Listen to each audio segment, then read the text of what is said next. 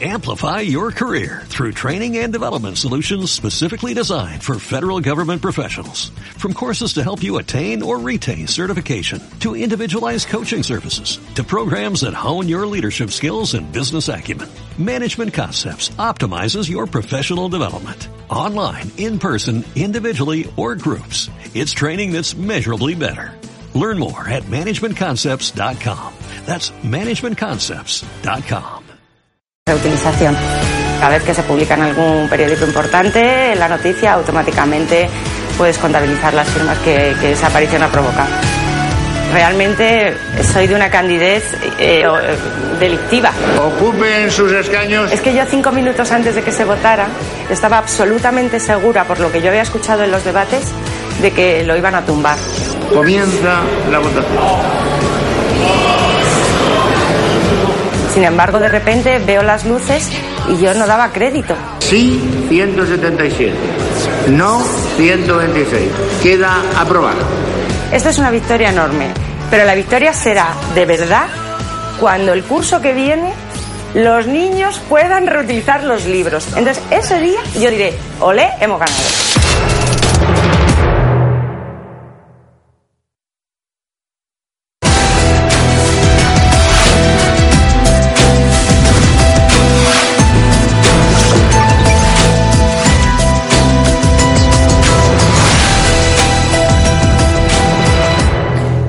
Noches de nuevo. Entramos ya en materia con los dos temas principales de esta semana. Por un lado, el rey. Ya saben que ha sido operado y que se ha abierto un debate sobre lo que puede ocurrir a partir de ahora. Hablaremos de ello, pero también de la recuperación económica de la que habla el gobierno. Hoy van a responder aquí los sindicatos sobre si se lo creen o no. Empezamos.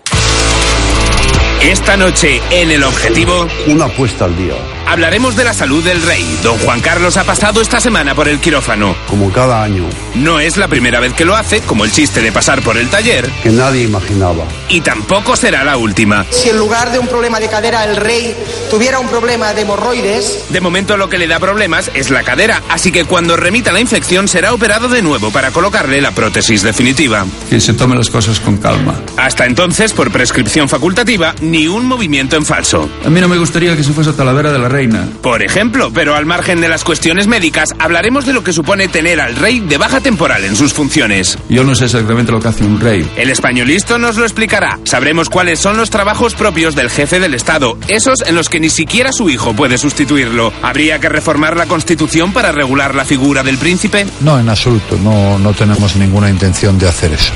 Dos grandes periodistas, Victoria Prego y Fernando Onega, nos darán algunas claves. Y digo Talavera de la Reina como podía decir Vitigudino de Hace unos días el programa de la Sexta Encarcelados nos permitió conocer el caso de Lola, una enferma terminal que cumple condena en Bolivia por tenencia de drogas. Tengo cáncer de mama. Perfumaron toda cualquier esperanza de poder volver a casa a operarme. Porque entonces todavía estaba pequeño y se podía operar. Desde Alicante, su hijo recoge apoyos para que nuestro gobierno gestione el traslado de Lola a una cárcel en España y así poder enfrentarse cerca de su familia a una pena que va más allá de cualquier sentencia judicial. Más de 100.000 personas ya han firmado su petición. Será otra muestra más de poder ciudadano. Someteremos a nuestro verificador las declaraciones más recientes del vicesecretario general de organización del PP, Carlos Floriano, que nunca defrauda. No me consta. Es tremendo. Y en la entrevista de El Objetivo, Ana Pastor recibirá en plató a Ignacio Fernández Toso, secretario general de Comisiones Obreras. No se puede permitir esta situación. La indignación de los sindicatos, provocada por las reformas del gobierno, contrasta con el optimismo del presidente, No vamos a hacer ningún recorte presupuestario más a lo largo de este año. del que solo quedan tres meses. Se hará lo que se tenga que hacer. Pues vamos a ello. Aquí comienza El Objetivo. Ya han escuchado que en nuestra entrevista de hoy el protagonista será el líder de comisiones obreras, Ignacio Fernández Toso. Enseguida se va a sentar aquí, que hablaremos también del rey, con dos periodistas, con Victoria Prego y con Fernando Onega. Pero antes y hoy empezamos con nuestra sección Poder Ciudadano.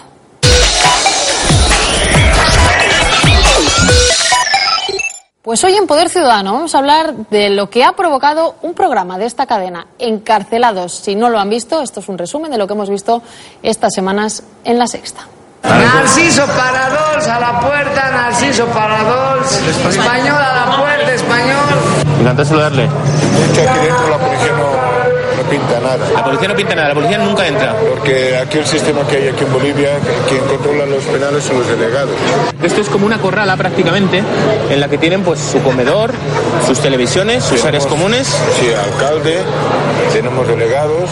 Veo que hay mujeres y niños. Se vive familias aquí. Todo funciona con dinero y el que no lo tiene, sí, a la chingada. Tengo 55 años ya y no me encuentro bien de salud. Entonces, acá estoy viviendo 24 horas tirado en un pasillo, en un patio, en una escalera, subiendo, bajando, te sientas, te echas. Él también es otro rana. Tiene que pagar a las mafias internas por un hueco de la celda. José, encantada. Alejandra, ¿cómo estás?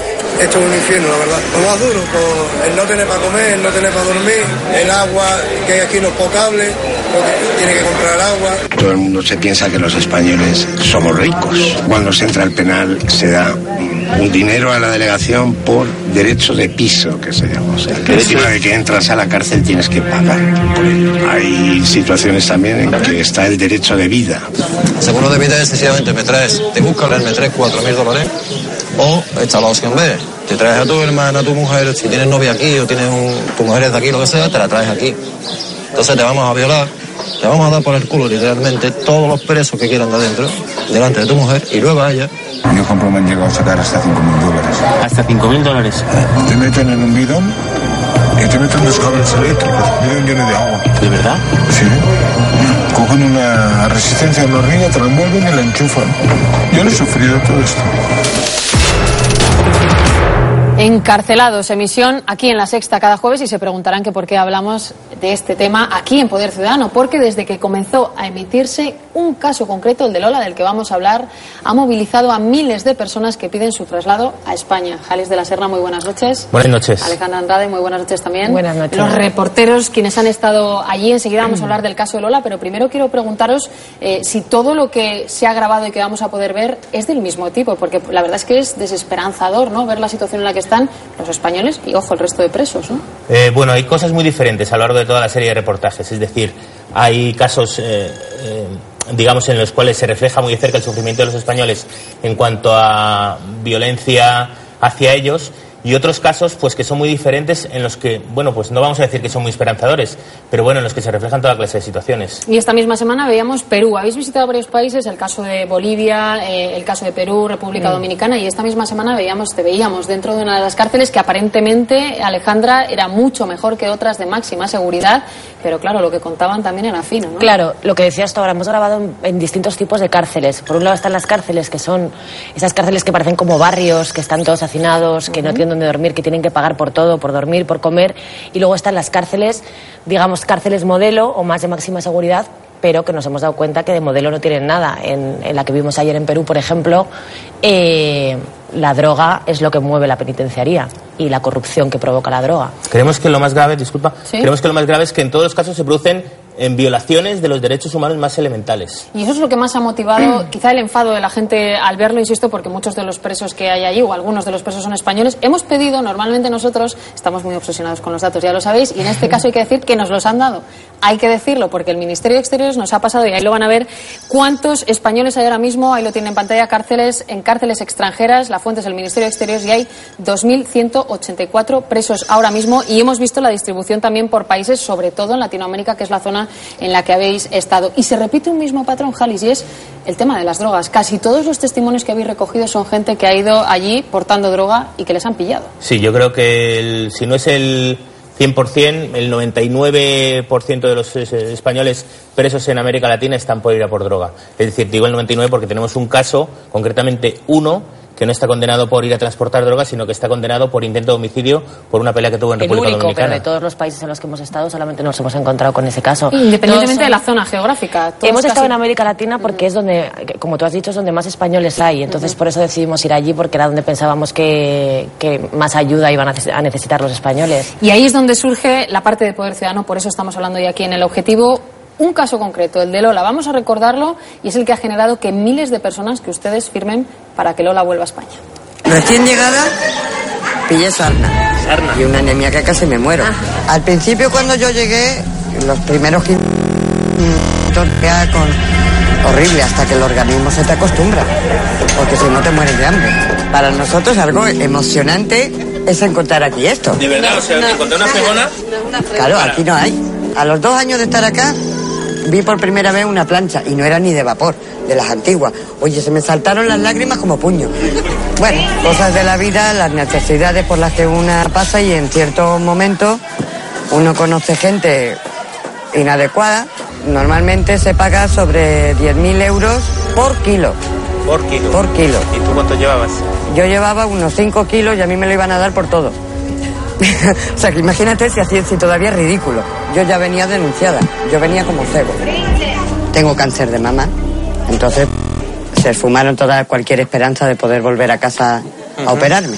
Porque entonces todavía estaba pequeño y se podía... ¿Y están tratando, están tratando de alguna manera del cáncer? Ahora ya lo tengo, estoy en fase terminal y ya lo tengo completamente extendido. Ya la única... ¿Pero la- te lo han confirmado los médicos de aquí? Sí, además ya es visible. Uy, a mí antes me preocupaba mucho y lo único, lo único que sí me preocupa es llegar a casa. Poder ver a mis hijos, nada más. Porque no quiero morirme aquí. Pues ese es el caso de Lola Jalis Alejandra que protagoniza Poder Ciudadano y de alguna manera también vuestro propio trabajo, ¿no? La gente vio la emisión, su hijo puso una petición para que sea trasladada a España por motivos de salud, que cumpla aquí la pena o que sea tratada aquí. Miles de personas, más de 100.000 lo han firmado y en esas estamos. El gobierno dice en este caso que sí que está haciendo un esfuerzo. De hecho, eh, hay un tuit del propio gobierno, esa es la petición a través de la plataforma Change, pero el propio gobierno lanza un tuit del otro día y dice estamos moviéndonos y nos consta que se está moviendo Jalis para traer a Lola a España. Eso ha ocurrido. Creo que es una fantástica noticia. En primer lugar, creo que hay que dar las gracias a Change, a la plataforma Change, por el, porque fueron los primeros que, que se pusieron a movilizar ciudadanos eh, para traer a Lola a España, ¿no? Yo creo que, digamos, nuestra labor es mostrar en qué condiciones está Lola, mostrar que es una persona que está enferma en un país extranjero, que está viviendo en condiciones infrahumanas y, bueno, pues surge de los ciudadanos el traerla a España. Creemos que si se consigue, pues algo bueno habremos hecho. Y es verdad que durante la emisión fue un caso muy llamativo porque ella además explicaba, lo hemos visto Alejandra de forma muy gráfica en la grabación, que ese cáncer ya era visible y eso, eh, en fin, puede motivar que traigan a esa presa aquí a España o para estar en la cárcel o para ser curada. Hemos pedido también otro dato que nos parecía interesante es cuánta gente puede haber en la situación de Lola, españoles en cárceles extranjeras, según el Ministerio de Justicia, también nos lo han dado, pedidas el año pasado 284, aprobadas 246 y ya trasladados 155. Esto funciona. En el caso de Lola, esperemos que termine bien, pero esto, Alejandra, según los datos, funciona también, ¿no? Hombre, esperemos en el caso de Lola y en otros casos. Yo creo que en casi todas las cárceles eh, que hemos visitado nos hemos, hay algún español que está enfermo o que está en una situación que no tiene medicamentos. Hay en muchas penitenciarias que hemos estado que no hay médico. O sea, no tienen médico. De hecho, hay españoles que nos han contado que otros españoles han muerto dentro de las cárceles Por no tener atención médica. por no tener atención médica. Y bueno, y yo creo que o sea, lo que estamos viendo, los datos están muy bien, pero lo que nosotros sí que hemos detectado en, en- in situ en los países en los que están encarcelados los españoles es el desconocimiento absoluto que tienen. Mm, Es decir, yo creo que hace falta un poco acercarse a ellos, acercarles un abogado, desburocratizar un poco todo y que se acerque una persona a informarles. Pues mira, puedes tener a este abogado, que es un poco de confianza, que es una persona que sabemos que es honesta, porque muchos les han robado los abogados, o incluso personas que se han hecho pasar por abogados.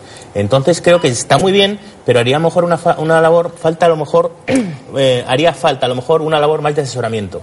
Más cercana también, que dependería, no sé si del consulado, pero que también tuvieran ellos acceso a ese tipo de información, como estáis diciendo, para que esas peticiones lleguen y muchas de ellas se resuelvan como, como hemos visto. Sí, como te decía Jalis, están desinformados. Muchas veces que no tienen ni idea. Tú les preguntas sobre su caso y te dicen, no sé, pero ¿tienes abogado? No, no tengo un abogado, pero han venido a verte, eh, ha venido el consulado, sí, el cónsul viene, eh, me da, nos- les da el dinero que les corresponde, pero en muchos casos no se ocupan de sus procesos.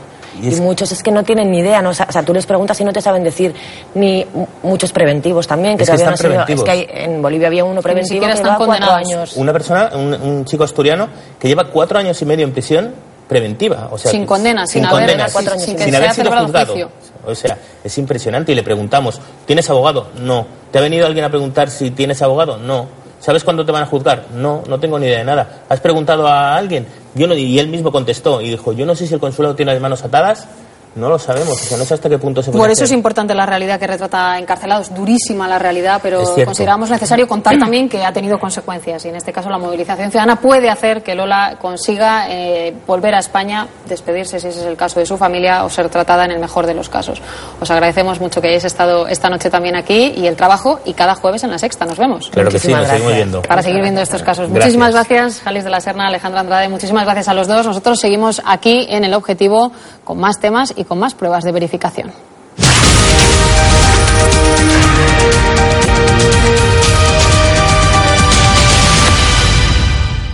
Como decíamos, prueba de verificación. La primera de esta semana al exministro de Trabajo y ahora diputado socialista Valeriano Gómez, que decía lo siguiente sobre las políticas de empleo del gobierno de Rajoy. Recortaron las prestaciones por desempleo. Algunos pensamos que a cambio darían un impulso a las políticas activas de empleo. Pues no, también acabaron con la poca política activa que había en España, pero era la que teníamos y ahora no tenemos nada. Dice Valeriano Gómez que había poca política de empleo y que ahora no hay nada y sabemos que ha habido recortes en muchos ámbitos, así que nos hemos propuesto verificarlo. Hemos mirado en el plan anual, ahí lo van a ver en pantalla, de política de empleo y ahí vemos la partida destinada a la que se refería. Son 3.804 millones de euros. No parece que sea nada, como dice el ministro, si bien es cierto que antes era de 5.000 y se ha recortado, siguen siendo 3.804 millones. Por cierto, como nos tomamos muy en serio esto de las pruebas de verificación, también nos hemos puesto en contacto con el Partido Socialista para ver si nos habíamos perdido algo y nos dicen que era un recurso dialéctico del exministro para referirse a esas políticas de empleo. Así que podemos decir, con los datos en la mano, que esa afirmación de Valeriano Gómez sobre las políticas activas de empleo, ahí la tienen, ahora no tenemos nada, podemos decir, lo ven, que es falsa. Con esa primera prueba de verificación continuamos aquí en el objetivo con muchos más temas.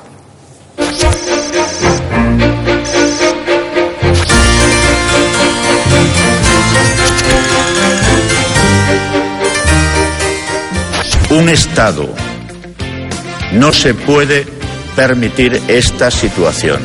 Hay que cambiarlo. ¡Nos vamos! El repudio, el rechazo de la ciudadanía a sus formas de entender la política.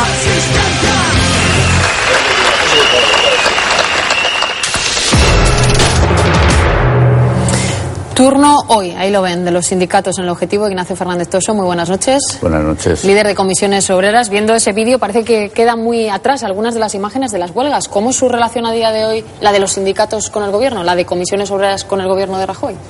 Bueno, esa en concreto responde a una concentración que hicimos en la Plaza de Colón, si no recuerdo mal, que elegimos el sitio a propósito para que nadie dijese que llevábamos a unos pocos miles, ¿no? Porque ahí algunos dijeron que habían juntado a dos millones y medio de personas, cuando algunas movilizaciones contra el aborto y estas cosas.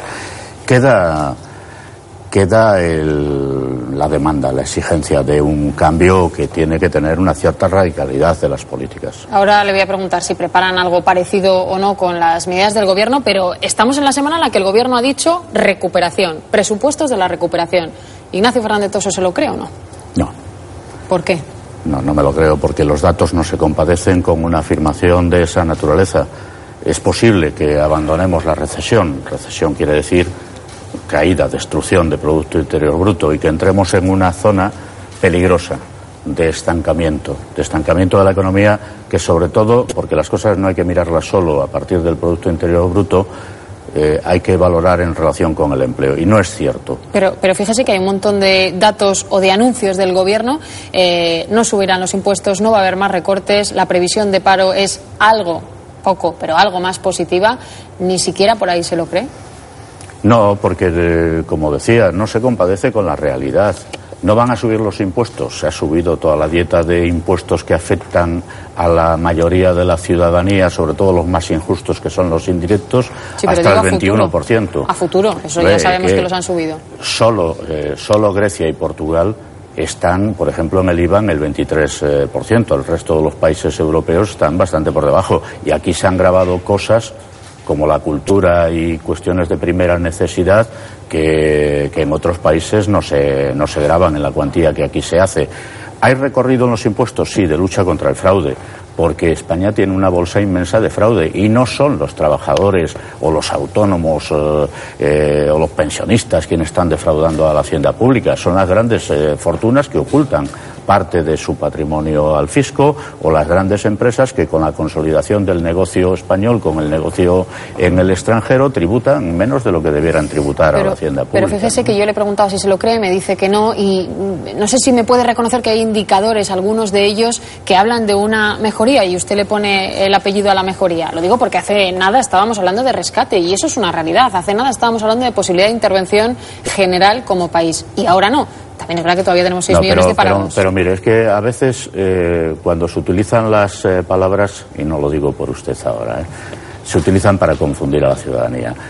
L- La economía española no, no está rescatada, salvo parcialmente, y, a- y opera a partir del memorando enviado por la Unión Europea cuando el rescate del sistema Sí, pero bancario. Es decir, además de es esos una- 40.000 millones, que no estamos No, rescatados pero- como pero ver, esos dos sí, países que usted pero ha es puesto una de ejemplo. economía intervenida. No somos Grecia, sí, intervenida. pero no rescatada. No, no hemos tenido eh, el nivel de ayudas, bueno, entre comillas, porque luego se las cobran, ¿eh?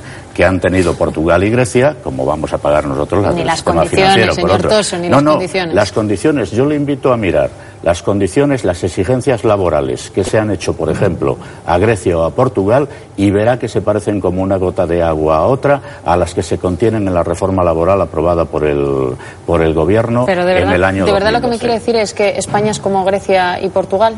No es como como Grecia, Grecia entre otras cosas, porque tenemos una dimensión mayor, pero está No, no, intervenida, intervenida. Esos presupuestos que ahora ha presentado el Gobierno, el día 6 los tiene que llevar a Bruselas para que se los validen.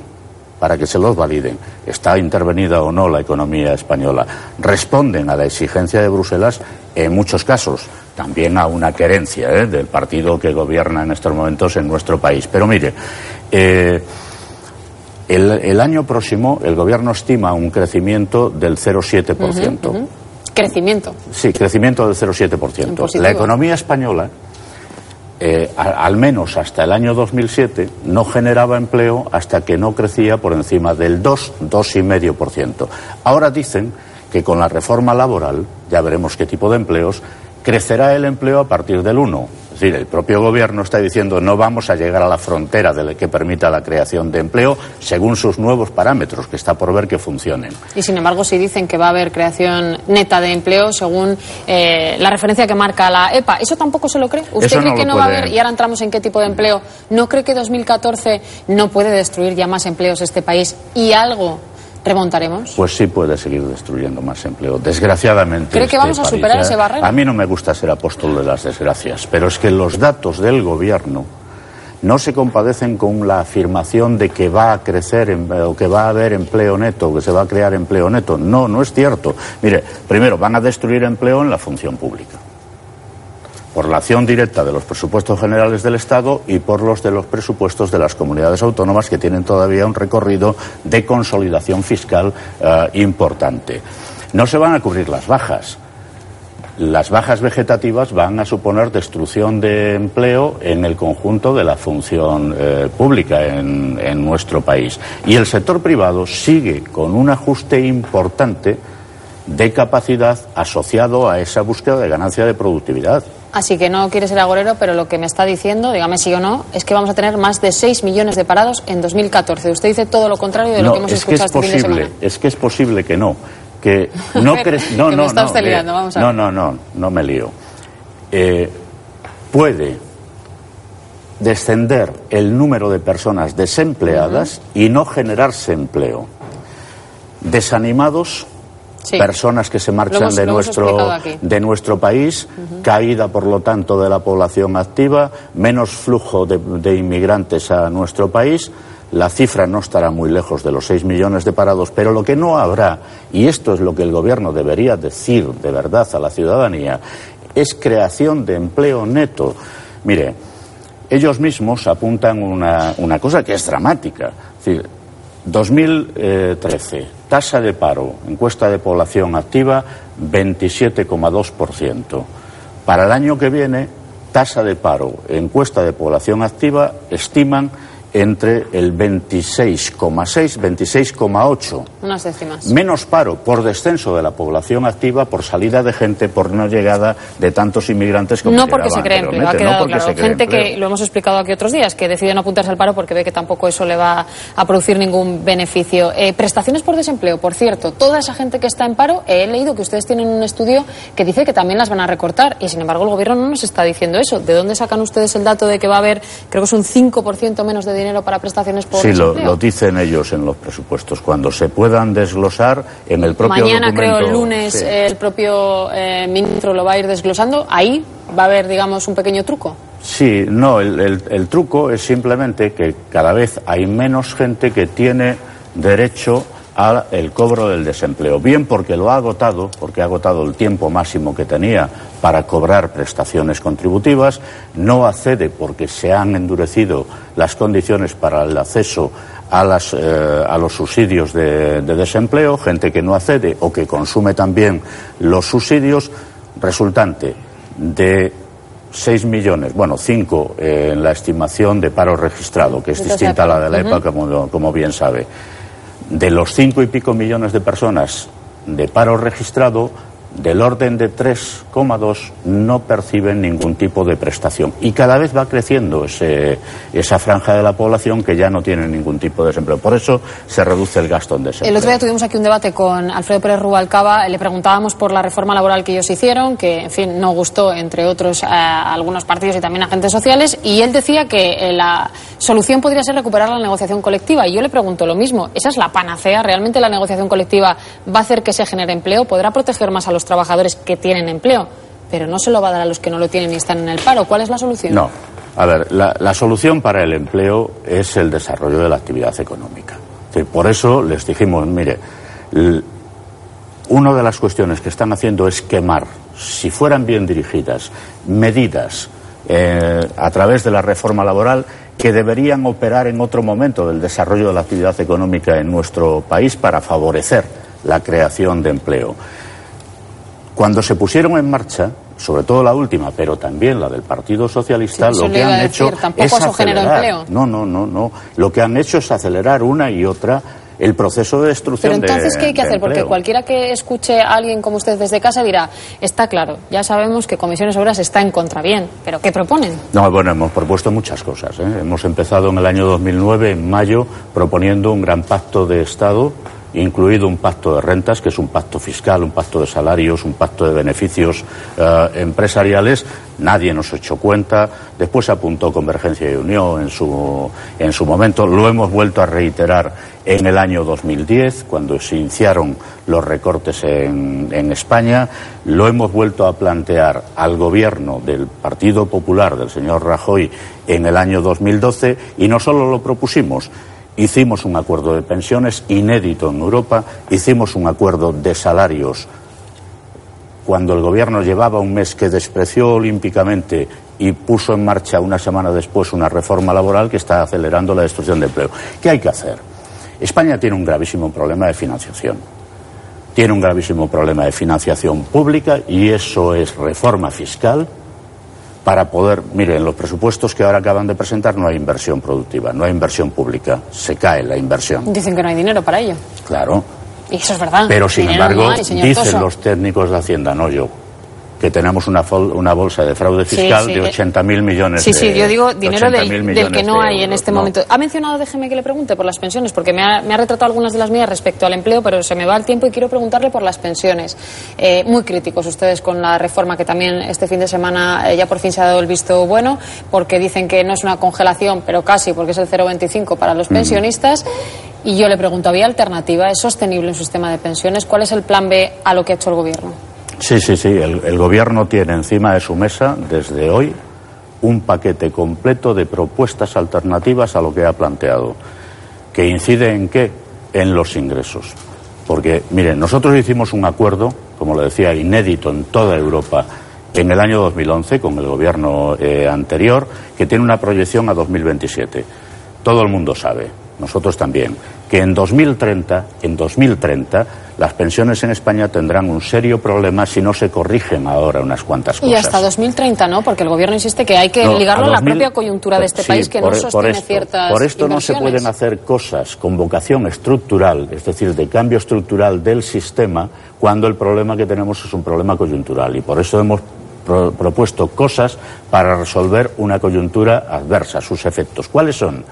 Bueno, pues que las políticas económicas se están aplicando, están destruyendo empleo todavía hoy en España y hoy tenemos un millón y medio casi de cotizantes menos a la seguridad social que los que teníamos cuando hicimos el acuerdo.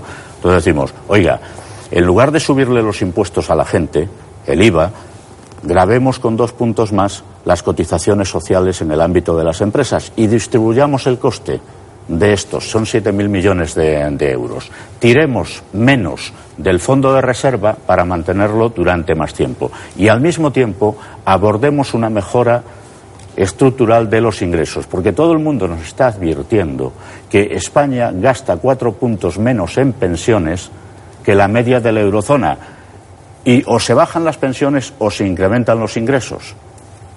No les gusta eh, la reforma en las pensiones, no le gustan los presupuestos y no le gusta la reforma laboral. Así que la pregunta, volviendo a las imágenes del principio, ¿van a convocar algún tipo de manifestación, huelga, concentración, hasta huelga general todo lo que hay en medio, incluido eso?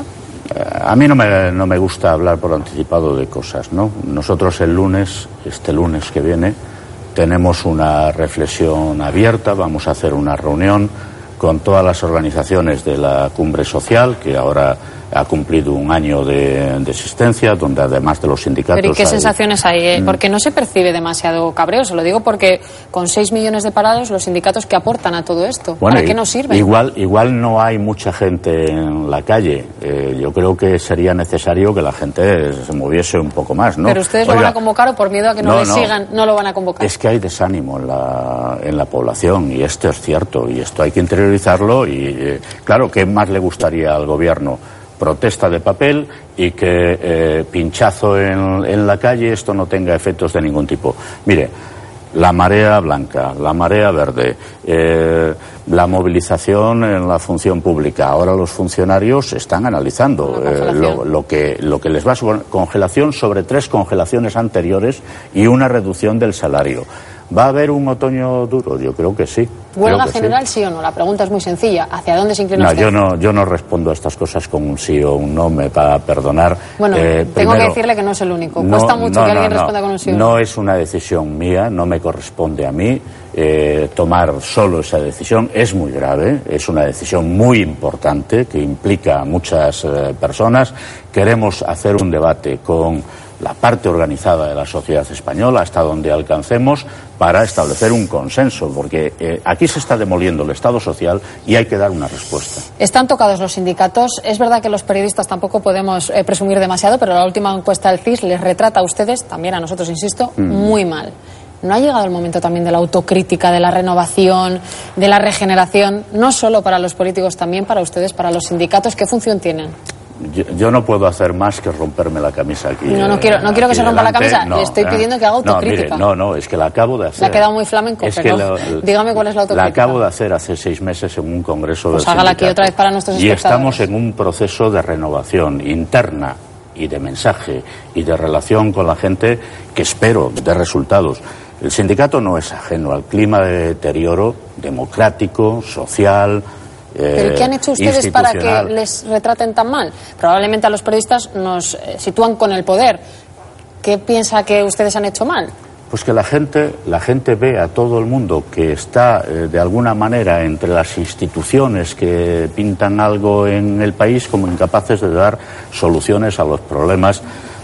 Probablemente de forma injusta eh, se trata a todo el mundo de la misma de la misma manera y no hemos sido capaces de contrarrestar esto. Hoy el conjunto institucional está en quiebra en el, Sí, en el pero país. yo, yo voy a ejemplos más concretos. Quiero decir, estos días vemos publicado en el diario El Mundo y también en el diario ABC el tema de las facturas de UGT.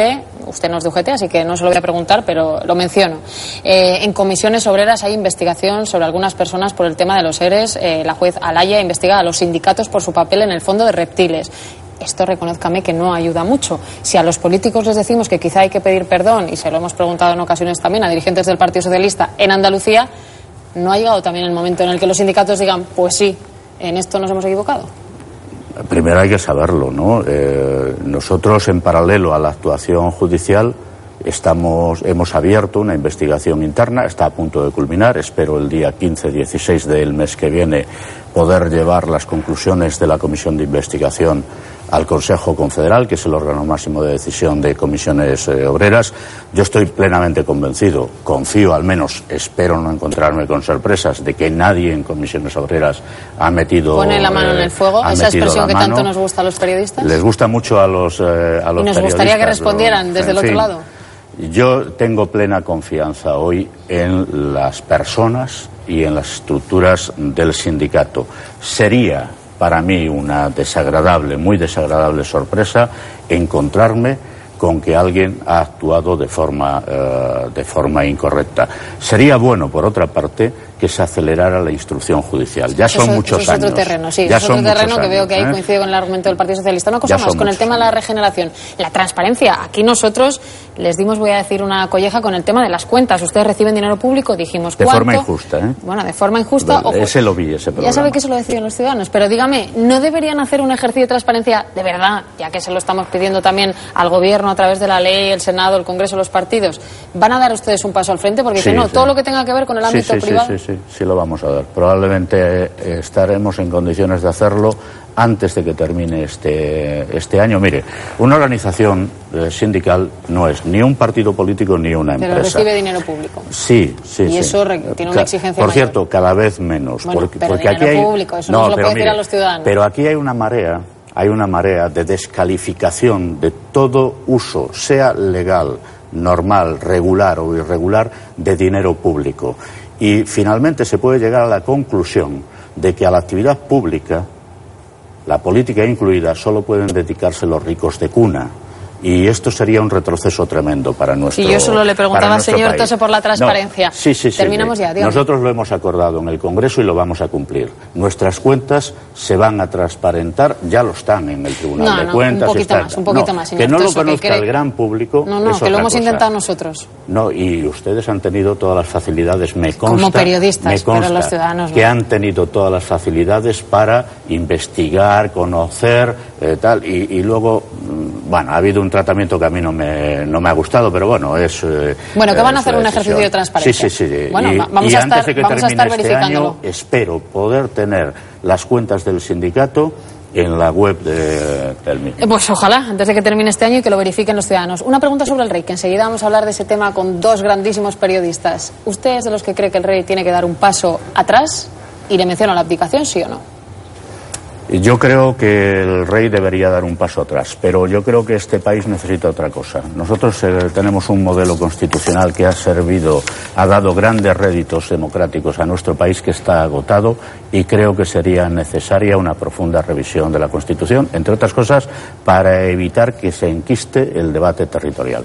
Bueno, le agradezco mucho. Cerramos con el rey que ha estado hoy aquí esta noche dando explicaciones de su sindicato. Muchísimas gracias, Ignacio Fernández Toso. Encantado. Y como les decía, ya están por aquí dos grandes periodistas, Victoria Prego y también Fernando Onega. Hablamos del rey y de lo que está ocurriendo con la Casa Real.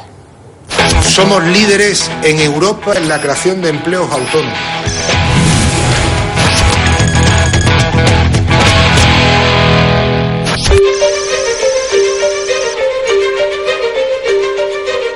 Una caída fortuita mientras cazaba en Botswana ha obligado a don Juan Carlos a pasar por el quirófano por tercera vez en menos de un año. Sufrió un tropezón casual en un, en un escalón y con ello una torsión de su cadera derecha. El resultado ha sido muy satisfactorio. ¿Cómo se encuentra, por favor? Pues mucho mejor. Con ello pretendemos no tener que operarle nunca más de esta cadera. En ese momento el rey estaba sufriendo una luxación de cadera. Tras la recepción el rey fue trasladado a la clínica San José donde se le recolocó la cadera. Ha salido de observación y directamente sin pasar por planta ha ido andando al ascensor y se ha bajado al, al coche y, se, y, y ya está camino de la zarzuela. Como habréis podido ver, tengo algunas dificultades de mecánica que han vuelto a aparecer estos últimos días y que me van a obligar a interrumpir mi agenda oficial para pasar por el taller, es decir, para operarme de la cadera izquierda que tengo bastante maltrecha. Como él diría, el taller es muy bueno, los mecánicos también y el paciente es único, así que estamos muy tranquilos. En primer lugar, darles una excelente noticia, que es que la intervención de Su Majestad el Rey ha sido un absoluto éxito. Han sido aproximadamente tres horas. Ha consistido en eh, tratar la patología discal lumbar que, que tenía. Está satisfecho de haber superado ya una situación muy, muy pesada de dolores. Su Majestad deberá ser intervenido para sustituir la prótesis de cadera que al parecer está infectada. Le hemos colocado una prótesis temporal. Si tiene humor para levantarse, se puede levantar mañana. Esperamos que no, que se tomen las cosas con calma. Pues eso es un buen resumen de lo que ha ocurrido en los últimos meses con el rey don Juan Carlos. Y para analizar lo que puede ocurrir a partir de ahora están con nosotros dos periodistas que seguro van a conocer. Victoria Prego, muy buenas noches. Buenas noches. Cómo me gusta especialmente saludarte de Gracias. nuevo. Y vernos de nuevo en televisión y en persona. Fernando Onega, muy buenas noches. Muy buenas noches, También ¿qué tal? de nuevo coincidir contigo en un plato. Os hago una primera pregunta. ¿Estamos en un momento clave, Victoria, sí o no? Porque ya hemos visto cuál es la salud del rey y muchos se preguntan qué puede pasar a partir de ahora. Igual que siempre o momento clave. No, no estamos en un momento clave. El rey tiene un problema en una cadera. Y punto. No estamos en un momento clave de ninguna manera. Fernando, ¿estás de acuerdo? Estamos en un momento clave si el rey no sale bien de la operación. No estamos en un momento clave si recupera a partir de la operación la normalidad. Queda una segunda operación donde se le colocará esa prótesis. De aquí a Navidad seguramente es cuando se va a practicar según evolucionen los acontecimientos. Y la duda eh, está en si el príncipe debe asumir ciertas funciones o no, porque están delimitadas. Y lo primero que hemos hecho es tratar de resolver esa pregunta. ¿Con quién? Con el españolisto. ¿Qué puede hacer el rey? ¿Qué no puede hacer el príncipe? Escuchen. Esta semana nuestro españolisto ha ido al hospital a llevarle unos bombones y un muñequito de peluche al rey que está malito, pero no lo han dejado entrar. Y no porque sea un tipo peligroso, que también, sino porque solo admiten una visita por día y ya estaban allí los del Guinness para certificar que en menos de cuatro años don Juan Carlos ha pasado ocho veces por el quirófano, todo un récord. Entre la rodilla y las caderas, el rey lleva encima más titanio que un Lotus. A sus 75 años lo han operado 13 veces, así que sin querer ser agorero es normal que el españolisto se preocupe por el futuro de la corona. Pero en principio no va a pasar nada. Don Juan Carlos seguirá siendo rey, tan solo dejará de asistir a actos oficiales como ya hizo en sus anteriores convalecencias y la vida seguirá su curso. Durante esta especie de baja del rey, el príncipe Felipe podrá representarlo en algunos actos oficiales, pero no sustituirlo en sus funciones como jefe del Estado. Es decir, no podrá sancionar y promulgar las leyes, convocar elecciones y referendos, disolver las cortes, acreditar embajadores, hacer de capitán general de todos los ejércitos, declarar la guerra, lo típico, porque todas esas son labores constitucionales del rey y solo puede hacerlas el rey a no ser que abdique. Y según parece, a don Juan Carlos lo de abdicar no se le ha pasado por la cabeza. La corona es suya y se la lleva. La única alternativa para evitar el vacío de poder en el que estamos sería algo así como una regencia temporal. Según el artículo 59 de la Constitución, si el rey es declarado inhábil por enfermedad y las Cortes reconocen esa incapacidad, el príncipe podría hacer las funciones de jefe del Estado, ya que es mayor de edad. Pero ya les digo que esta opción es muy poco probable. A lo mejor para la próxima operación del rey ya le han dado un par de vueltas y se lo plantean, pero no les aseguro nada, porque ya se sabe que las cosas de palacio van despacio y si además llevan muletas, ni te cuento. Los dos periodistas que nos acompañan esta noche, que han seguido durante muchos años el eh, recorrido de la Casa Real, de la Casa del Rey, del Rey y del Príncipe, sonreían, especialmente Victoria, cuando veías cuáles son las atribuciones del Rey y cuáles no tiene el Príncipe. Y ahí se sustenta un poco, como decía el españolista, tu tesis. Y es que no hay que, en fin, que no estamos en un momento clave, ¿no? No, y además es que las funciones del rey, esas que no puede eh, suplir el príncipe, son las del jefe del Estado. Exactamente las del jefe del Estado. Aunque esté de baja. Aunque esté de baja, claro. Es decir, es que el rey está en- con un problema de cadera, es decir, que todo lo más eh, eh, tirando por mucho tirar se, se irían en la silla de ruedas o, unas muletas. Esto no es motivo para nada. Fernando ponía un matiz a esa afirmación, incluso sabiendo que es solo la cadera, también su recuperación dependerá, o de su recuperación dependerá lo que pueda pasar a partir de ahora. ¿o ¿No, Fernando? ¿Tú conoces bien también cómo funciona aquello de alguna manera? Aquello no lo conoce nadie. Lo poco que se conoce, quizá por No, tu perce- pero perspectiva vamos a ver, histórica. yo, yo creo que el papel del príncipe, ahora ya no sé si vale la pena, por el tiempo que pueda faltar, que nunca será un tiempo muy largo. Pero tenía que haber sido definido. El príncipe hoy es un ciudadano normal como yo. Exacto. Es decir, que va por la calle y tiene un accidente de tráfico y como consecuencia de ese accidente de tráfico tiene que ir a juicio y tiene menos inmunidad que un diputado de un parlamento autónomo de una comunidad autónoma uniprovincial. Habrá quien te esté escuchando que diga para el príncipe la ley sí que es igual para todos, no como ocurre con el rey. Pero bueno, ese es otro debate que ya hemos Pero tenido el príncipe aquí también. iría Victoria. a los juzgados de la Plaza de Castilla. Sí, sí, iría a los juzgados de la No, Plaza no de Castilla. alentéis imágenes que a alguno en su casa le pueda gustar, pero habéis mencionado un tema importante y es que a los políticos les hemos preguntado esta semana a los periodistas si hay que regular o no la figura del príncipe precisamente para evitar que pueda ocurrir algo como esto. Y tenemos, a- por un lado, a los que dicen que no hay prisa. Gobierno y Partido Popular, escucha. El jefe del Estado ha sido intervenido en varias ocasiones y aquí ha seguido, se han seguido cumpliendo las funciones con absoluta normalidad. No es eh, necesario, ni en ningún momento lo ha sido, ni es previsible que lo vaya a ser. ¿Usted cree, presidente, que es necesario regular el, el papel del príncipe? ¿Va a hacer su gobierno algún, alguna tarea en ese sentido? No, en absoluto. No, no tenemos ninguna intención de hacer eso. Vale, pues Ni hay ninguna razón. Voy a preguntar a ellos si creen que hay que hacerlo ya, ya, ya o no, pero dentro del gobierno también hay debate. Escuchen lo que dice el ministro Margallo y lo que dice la oposición, que sí, que hay que tomar algunas decisiones. Eh, yo creo que es una buena iniciativa. He leído hoy en, en los periódicos que, que es probable que llenemos un vacío que probablemente deberíamos haber llenado, eh, llenado antes. y regular por ley orgánica aquellos aspectos que son necesarios y que sin, reg- sin, un, regla, sin un desarrollo legislativo complementario no pueden hacerse efectivos. Fernando, dicen los dos grandes partidos que ninguno lo ha tocado, unos dicen que sí y otros que no, pero lo cierto es que llevamos 40 años y nadie ha tocado la figura del príncipe. Mm, Llevamos desde la Constitución 35 años. Hay que decir que nadie ha tocado la figura del príncipe, hay que decir que no ha pasado nada por no tocar la figura del príncipe, con lo cual podemos seguir perfectamente. Así que tú te inclinas más por el no tocar. Yo no tengo las ideas muy claras, porque yo creo que no debemos mirar solamente que el rey esté con la cadera pocha. Hay que mirar que el rey a lo mejor hace un viaje al extranjero de vacaciones. Y ese rey tiene que ser sustituido, exactamente igual que es sustituido el presidente del gobierno.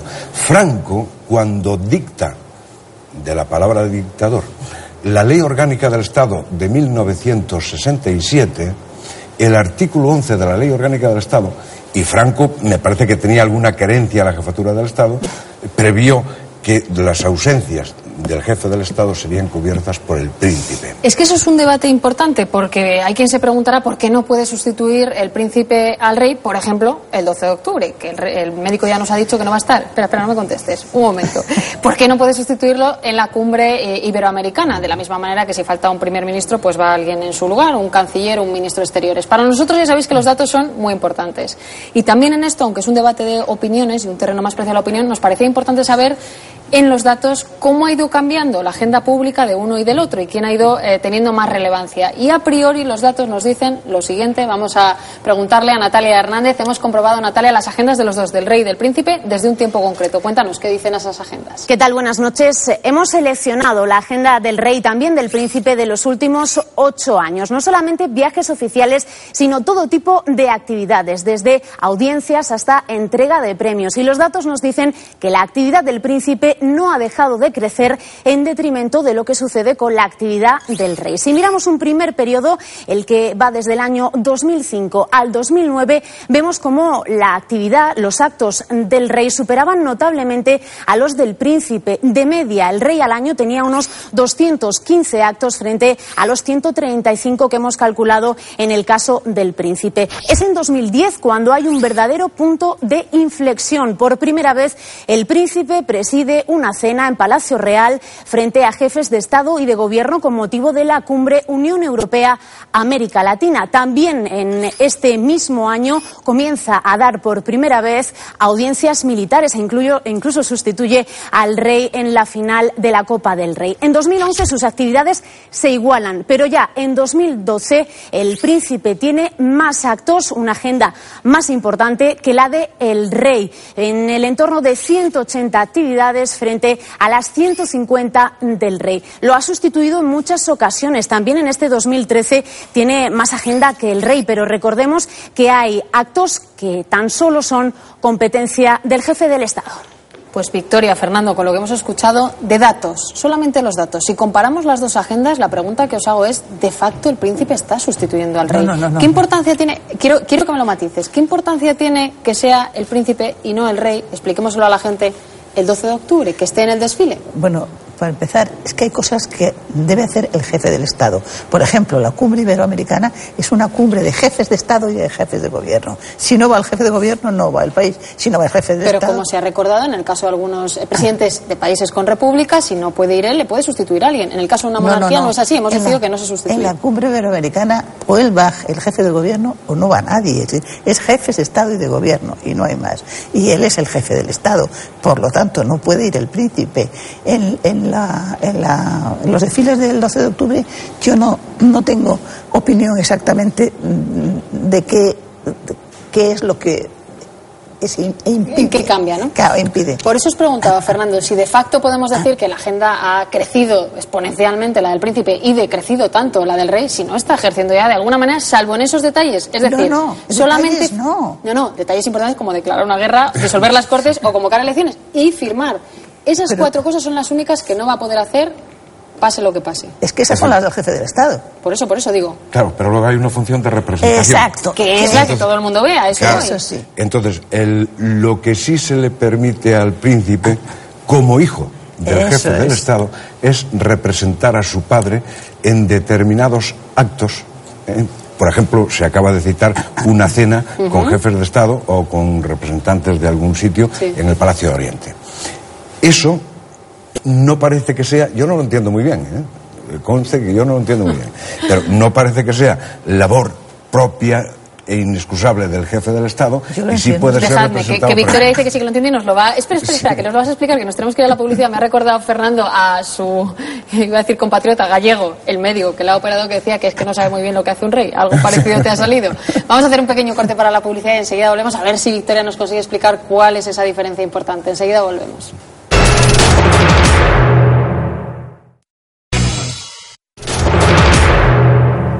Aquí seguimos en el objetivo hablando del rey, de la casa del rey y del príncipe y ofrecíamos algunos datos antes de la publicidad de cómo la agenda del príncipe ha ido creciendo en los últimos años y la del rey decreciendo. Y decía Victoria que ella sí tenía una explicación para decirnos por qué en algunas cosas sí o sí tiene que ser el rey.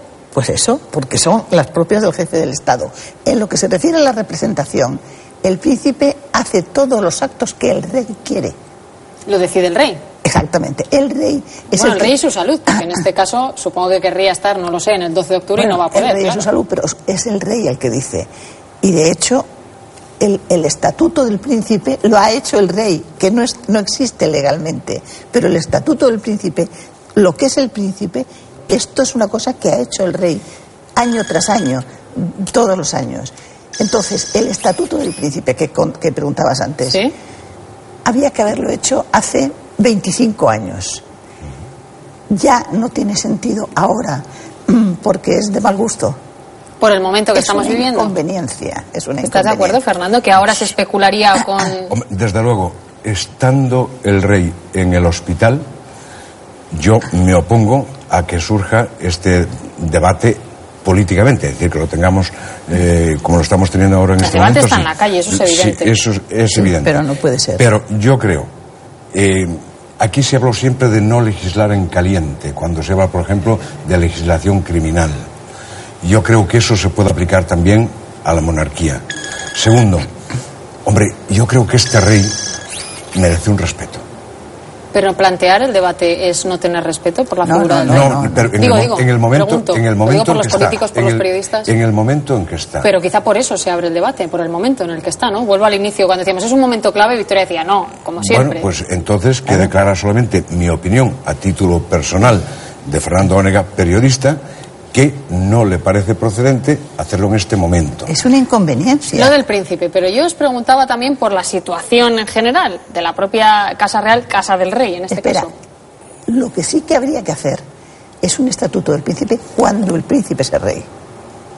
para el siguiente. Exactamente. De la princesa. Que en este caso sería princesa. Exactamente. Y por lo tanto habría en fin, Eso que es. tocar muchas Es cosas. que hay mucho pendiente, hay mucho pendiente. Pero, pero ahora no, ahora no, por Dios. Dejadme que os enseñe una cosa. Quique Sanz, un compañero de aquí del Objetivo, ha recopilado todos los discursos del rey, los que vemos el 24 de diciembre en Navidad, y ha hecho algo que en televisión llamamos morphing, que es comparar todas esas imágenes y el cambio físico. Desde luego, cualquiera de los que estamos aquí, si compararan todo lo que hemos hecho en estos últimos años, saldría, no sé si parecido, Victoria, pero también saldría algo curioso. Miren lo que, lo que ha hecho este compañero. 1975, el primer discurso. Vamos moviendo, ahí lo tienen, con nuestra pantalla táctil, cómo va pasando el tiempo y va pasando en el rey. Claro, es una obviedad, hay que decirlo, que el tiempo pasa por cualquier ser humano, claro. Victoria, Fernando, pero es verdad que ahí sí se va observando el propio deterioro de- del rey. Estos últimos años especialmente, miren, 2004, 2005, 2006, 7, 8, 9 y este último discurso de 2012. Si comparamos de 1965, obviamente el tiempo pasa por cualquiera, pero todos. es verdad que es algo muy comentado el propio deterioro físico del rey y esa es la última pregunta que os hago. ¿Eso no tiene que influir en el debate? No. En absoluto. No, no, no, el deterioro físico, hombre, es Lo digo porque ya sabéis que también apelan a que en la Constitución se habla de inhabilitación y eso de momento está descartado. pero esa ley orgánica tampoco se ha hecho y tampoco es el momento de hacerla. Hay que hacerla, pero después. Pero una cosa es el deterioro físico y otra cosa es el deterioro mental, que sería otra cosa. Que sería inhabilitación, claro, pero es que el rey está estupendamente de la cabeza. Fernando. El rey ha envejecido como envejecemos todos. Hombre, claro, Yo fíjate. viendo esas imágenes. la propia no- edad. No, quiero pensar en las mías. un día, un día os haremos un morfino vosotros de las imágenes de entonces. Seguro. Oye, eso le pasa a todo el mundo. Seguro. Y yo, yo creo que la cosa está bien. No hay que abdicar. No se debe abdicar en el momento que está viviendo España. Exacto. Con Cataluña abierta. Exacto. Con. Urdangarín abierto en Ah, canal. eso es. Y con algunas otras cosas. Estoy segura de que ese exacto de Victoria y ese no se debe abdicar en casa. Algunos no lo comparten y además nos encanta la pluralidad también, seguramente a través de las redes, que esto suscita siempre mucha controversia. En cualquier caso, vosotros conocéis muy de cerca cómo funciona. Yo decía que ello habéis tenido posibilidad. De hecho, Victoria confirmaba que el rey de cabeza está muy bien, ella lo sabe. Os agradecemos muchísimo a los dos que hayáis estado aquí esta noche con nosotros. Un placer volver a veros. Victoria y Fernando. Encantado. Nosotros continuamos. Nos quedan solo unos minutos que se los vamos a dedicar hoy en el objetivo a Carlos Floriano, el número 3 del PP.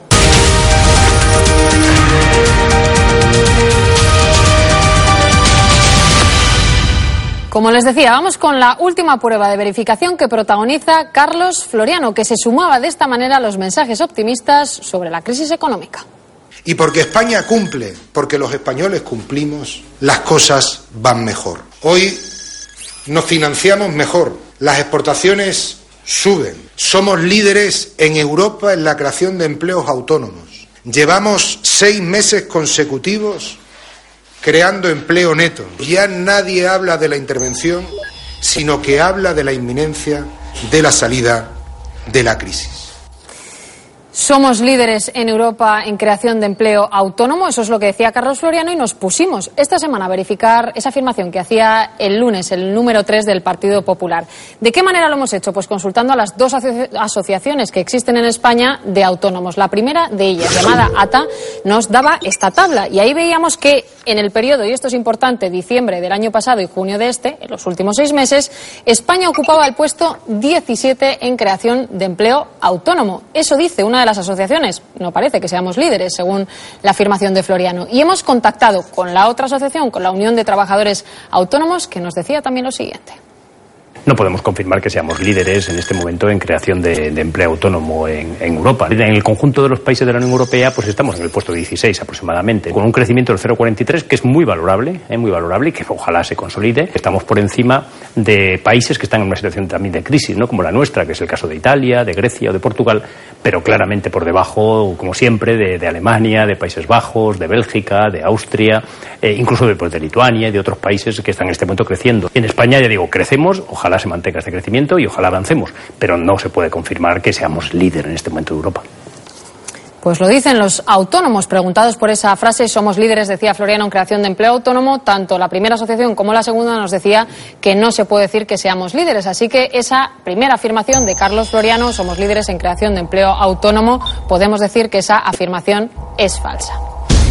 Pero tenemos que contarles que cuando tratábamos de verificar los datos que ofrecían los autónomos, también llamamos al Partido Popular para saber si había alguno que nosotros no manejábamos. Y aquí viene la sorpresa. El Partido Popular mira los datos, ve que se han equivocado y hacen lo siguiente. Estamos creando mucho empleo autónomo. Y para ser exactos, ya que la, la semana pasada dije que éramos líderes en la creación de empleo autónomo, pues bien, somos el segundo país de la eurozona en el que ha crecido más, en términos interanuales, la creación de empleo autónomo, durante el 2012 y durante el segundo trimestre del 2013. Insisto que nosotros nos pusimos en comunicación con el Partido Popular para decirles que esa primera afirmación, somos líderes en creación de empleo autónomo, nos parecía falsa con los datos que teníamos en la mano. Y, primero, hay que valorar la rectificación. Nos quejamos que los políticos no reconocen los errores, pues bien, aquí Floriano lo hacía. ¿Cuál es la diferencia entre una afirmación y la otra? Pues la acotación en el tiempo. Floriano utilizaba un periodo de tiempo diferente al anterior y se apoyaba en el segundo trimestre de este año, lo que le permitía asegurar que éramos líderes, bueno, estamos en los tres primeros lugares, le permitía apoyar esa afirmación, que en este caso, por el cambio de criterio del tiempo y esa comparación, podemos decir que esa rectificación, en este caso, sí es verdadera. Y así terminamos con esa rectificación, insisto, cuando lo hacen, hay que decirlo también, de Carlos Floriano del Partido Popular y esta última prueba de verificación les esperamos aquí, la próxima semana, el próximo domingo en el objetivo. Y como siempre recuerden, estos son los datos, suyas son las conclusiones.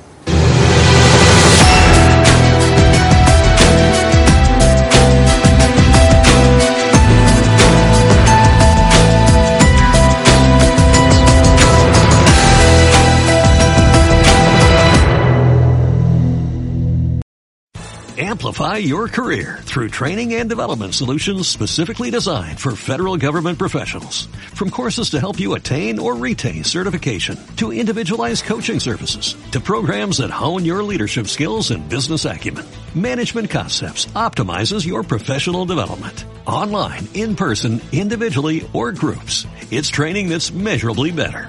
Learn more at managementconcepts.com. That's managementconcepts.com.